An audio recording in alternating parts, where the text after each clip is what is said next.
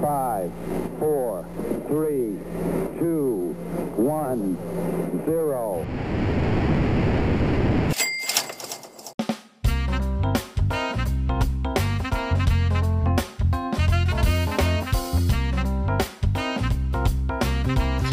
O que, que você tem para falar para a gente do ponto de vista do mercado, que, do que você tem vivenciado na prática? Então, Carlos, a gente tem como estar tá convivendo ali com muitas empresas, né, muitos cases, muitas coisas.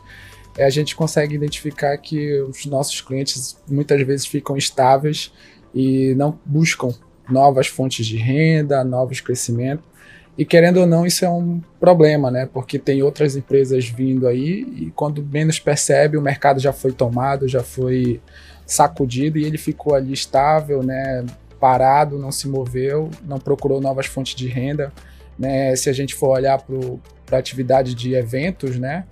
Você percebe que geralmente os eventos era presencial. Veio a pandemia, uma crise, né? E quem não se adaptou a esse novo formato acabou que se perdeu e não conseguiu sobreviver, morreu, né? Então teria que ter nova fonte de renda, um evento online, né? De que forma que ele poderia se mexer e se movimentar para que ele tivesse novas fontes de renda. Então isso é muito comum e infelizmente a gente acaba vendo isso bem de perto, né? E com certeza uma consultoria ali, alguém especializado poderia ter ajudado eles a se manter no mercado.